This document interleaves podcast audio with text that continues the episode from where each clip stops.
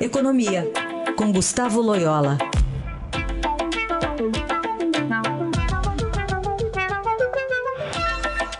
Oi, Loyola, bom dia. Bom dia. Bom, hoje o Comitê de Política Monetária, tudo indica, deve manter os juros básicos da economia em 6,5%. E se essa estimativa se confirmar, é a terceira manutenção, né? Vai ser a terceira manutenção seguida da taxa Selic. Isso é bom? É bom, né? Isso é, quer dizer, tem um, um, lado bom, evidentemente, os juros é, mantidos como estão, né? E juros no seu nível mais baixo, em termos históricos aí, é, depois do plano real.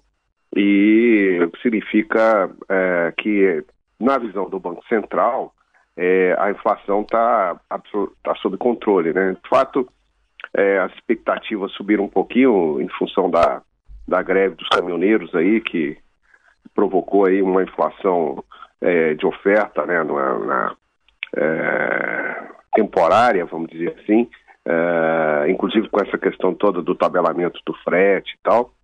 Mas esse efeito aí da greve já está se dissipando. Então é que as expectativas de inflação estão bem ancoradas e isso dá conforto ao Banco Central. Esse é o lado bom. O lado mais negativo, eu diria que é, as expectativas de crescimento da economia também caíram, a economia está mais devagar do que se esperava, inclusive na visão do próprio Banco Central. Portanto, é, vamos dizer assim, é um, é um ambiente que ainda exige estímulo monetário, né?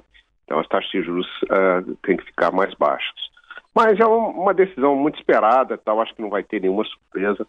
O Banco Central deve manter as taxas e não apenas nessa reunião, acredito que eh, as taxas de juros devem ficar nesse patamar aí pelo menos até meados do ano que vem.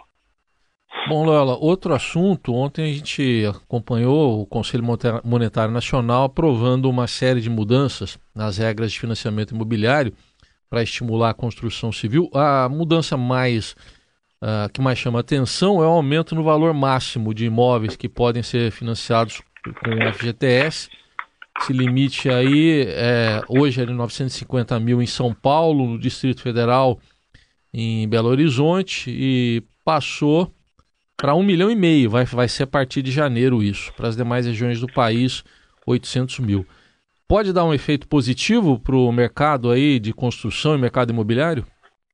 Sem dúvida, é, sim, é, bom dia. Eu acho que vai, vai dar um efeito muito, muito positivo, né? Porque é, é, primeiro essa medida aí do, do, do uso do FGTS é, é, coloca mais em linha com a realidade dos, dos preços de mercado de imóveis, principalmente nas grandes capitais, e atende uma, uma demanda da classe média aí, né? É, nós estamos falando de imóveis aí é, de, de 3, 2 a 3 quartos e tal. Então, é, eu acho que isso atende uma faixa de mercado que antes estava é, desatendido e não havia aí uma impossibilidade do uso dos recursos do FGTS. É, além disso, o, Banco Central, o Conselho Monetário, trouxe uma, uma série de outras alterações, principalmente no chamado direcionamento obrigatório. Né? E o, Conselho Monetário vai gradualmente re reduz, reduzir as possibilidades de uso desse direcionamento e vai destiná-los é, exclusivamente a, a imóveis. Né? Então, 65% dos recursos da poupança é, serão de, destinados a financiamento de imóveis. E ao longo do tempo, isso vai trazer aí 80 bilhões de reais é, na estimativa do Banco Central de dinheiro novo para o mercado, é, é, para o financiamento imobiliário, né? Nos próximos 4, 5 anos, o que é bastante positivo. Além disso, o Banco Central é, também liberalizou uh, o, as taxas de juros, não existe mais teto de taxa de juros. E não se espera muito efeito disso porque os juros já estão até a, abaixo do teto que hoje é, foi é, que hoje existe que é de 12% ao ano, né? Tá então assim, é, eu acho que tem são medidas no, na, na, direção de uma maior liberdade de aplicação de recursos, é, trazem é, também dinheiro novo para o mercado ao longo dos próximos anos, e isso é positivo para o setor, é positivo para os potenciais compradores de imóveis e para a economia como um todo, né? Que isso aí deve ajudar um pouco aí no processo de reativação é, econômica nos próximos me é, meses e anos, né? Tá certo. Só para finalizar, uh, um comentário rápido seu, porque ontem o presidente da Argentina, Maurício Macri, admitiu que a inflação lá vai ser de 30%. Aliás, já está em 29,5% na anualizada, né? Ele está falando 30%. Houve um tempo em que a gente falava que tudo que acontecia lá respingava aqui e vice-versa.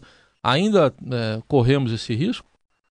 Não, assim, de, pelo menos desse lado inflacionário, não, né? Claro que existe alguma pequena influência da, da Argentina sobre o Brasil, principalmente na percepção dos investidores que ainda olham assim a América Latina e tal, é, não discriminam muito entre um país e outro, mas isso é cada vez menos importante. É, a recíproca, no entanto, é, é, não é verdadeira. Eu acho que o Brasil é importante para a Argentina, é, é, principalmente para o segmento industrial argentino que é, de, depende muito de exportações para o Brasil, né? principalmente na, na cadeia da indústria automobilística.